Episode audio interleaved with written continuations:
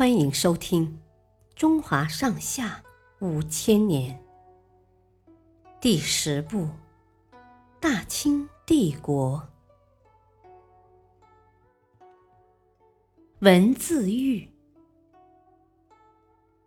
为了打压具有抗清意识的知识分子，清朝统治者发动了可怕的文字狱。在康熙统治时期。出现过两起与文字有关的大案。有个叫庄廷龙的大地主，花钱请人写过一部明史，书里把明朝官员投降清朝的举动称作叛变。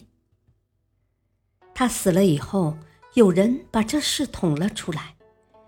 康熙皇帝命人将他的尸体从棺材里拉出来砍头，还把他的儿子。等七十多人杀死。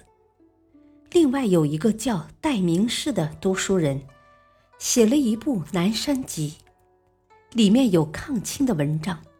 被人告发后，他被处以死刑，三百多人受株连。到了雍正统治时期，文字狱依然大行其道。江西考官查思廷。出过一道考试题，为民所指。这本是《诗经》里的一句话，但有人说扎四庭别有企图，因为“为”字是庸字去了头，“止”字是正字去了头，暗示要砍雍正的头。雍正皇帝一听大怒：“你要砍我的头，我就先砍了你的头。”于是。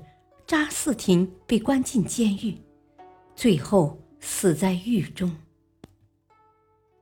雍正时期还有个学者叫吕留良，他生前的很多作品都流露出反清复明的思想，而湖南人曾静一直有反清复明的想法。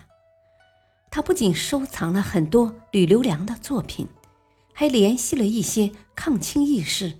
准备造反，结果事情泄露，不仅造反的人被处死，就连四十九年前去世的吕留良也被牵连。雍正皇帝下令把他从坟里挖出来碎尸，接着又处死了吕家的后代。文字狱给知识分子带来了很大的打击，当时的许多读书人。由于遭受迫害，而变得无比消沉。感谢收听，下期继续播讲第十部《大清帝国》，敬请收听，再会。